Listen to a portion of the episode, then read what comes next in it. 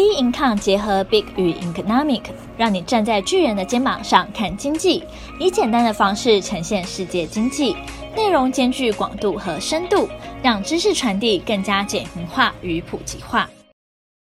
Hello，各位听众好，欢迎呢大家收听今天的小资生活理财书。今天要跟大家谈的主题呢，就是韩国消失的万圣节。听众朋友，这个周末呢，有没有明显感受到浓浓的万圣节气氛呢？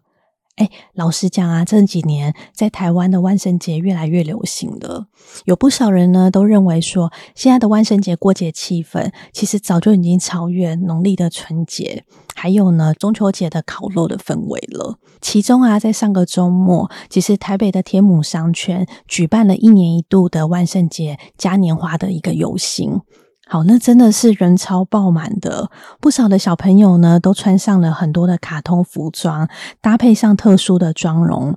其中啊，有什么无脸男呐、维力炸酱面呐，还有就是小朋友也扮演成就是断头鬼之类的，然后沿路呢跟店家去讨糖果，完全充满了就是万圣节的气氛了。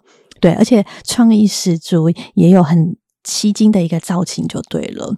那身为呢，就是爸妈的听众朋友们，内心应该也会觉得，哇，现在的万圣节太流行，等于呢考验了所有家长的手工艺的一个节日就对了。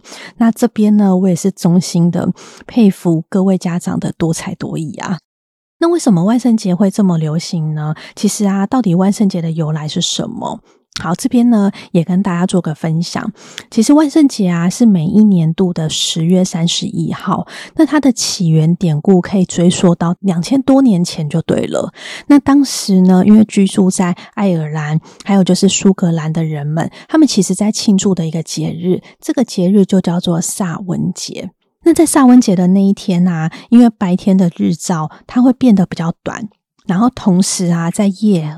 呃，黑夜的时候会变得比较长，所以人们其实当时就非常的相信说，诶，在日夜这个交替的日子当中，其实等于说是什么，活人跟死人他们的界限也会变得比较模糊，而呢。鬼魂、幽灵会来从这个时间点，他们就会进入到人间，进入到活人的世界就对了。所以啊，已故的亡人，他们的亡魂在这个时间点就会在活人身上去找寻呢生灵。因此，万圣节啊，就是传统的打扮。为什么要打扮成就是鬼怪的样子？其实就是因为担心说，万一就是这些恶灵如果入侵的话，打扮成就是把自己打扮成就是鬼怪的话，那这样子的话，他们就以为自己是跟他们是同类的嘛。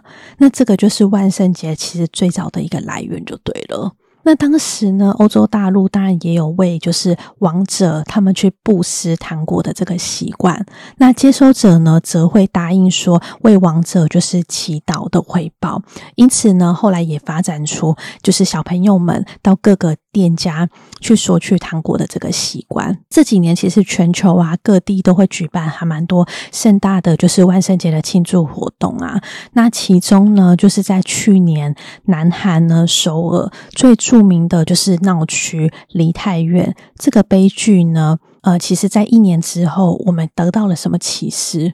好，我们回顾到在一年前，二零二二年的十月二十九号，在晚间呢，其实举办了疫情，因为前几年就是 COVID-19 嘛，那在疫情解封之后的第一个万圣节派对，其实就在去年的举办。梨泰院呢，其实它是在南韩首尔龙山区，然后同时临近就是汉米尔顿饭店旁边的一个小巷弄就对了。那那个巷弄因为它是一个斜坡嘛，所以当时啊，就是很多的年轻人要参加万圣节的这个活动，就造成了就是人潮的拥挤。那不幸的也发生了就是踩踏的一个事件，最终呢，其实也酿成了一百五十九人的一个死亡。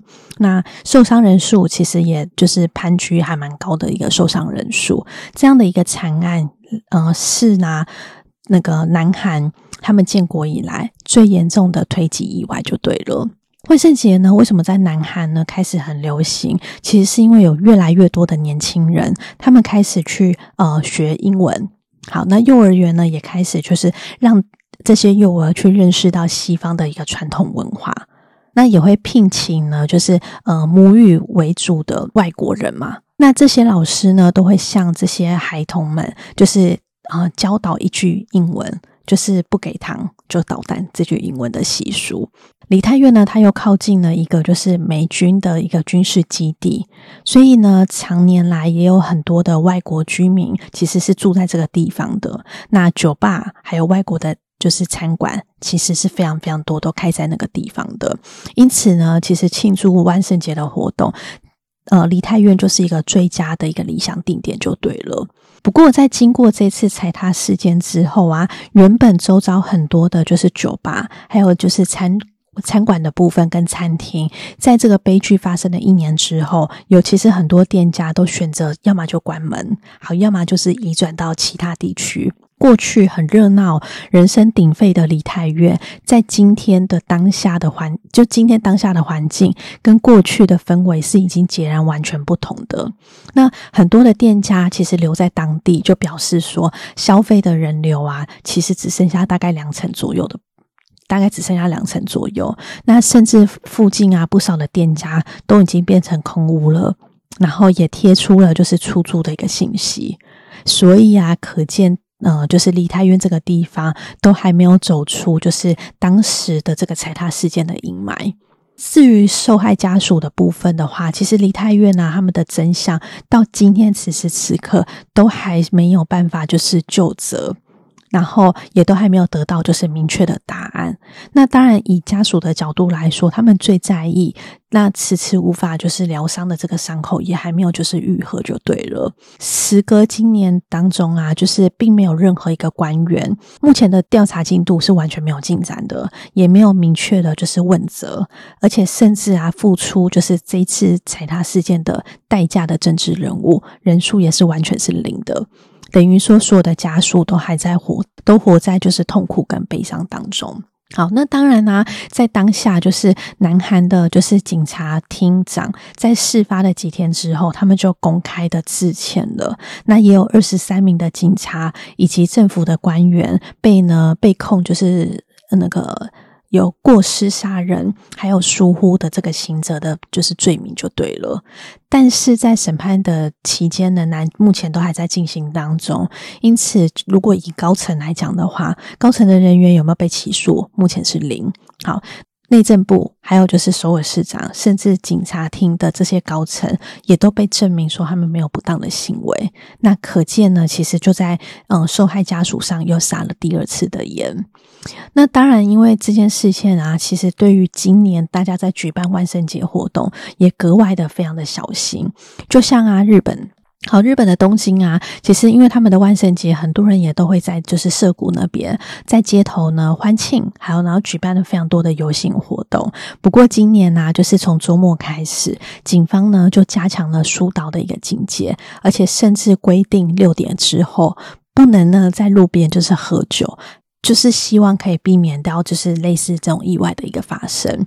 那香港也是，香港其实警方啊，因为香港最知名的酒吧街其实就是兰桂坊嘛，在中环那边的兰桂坊，香港警方呢就在兰桂坊附近进行了就是疏导，还有就是醒目的标语。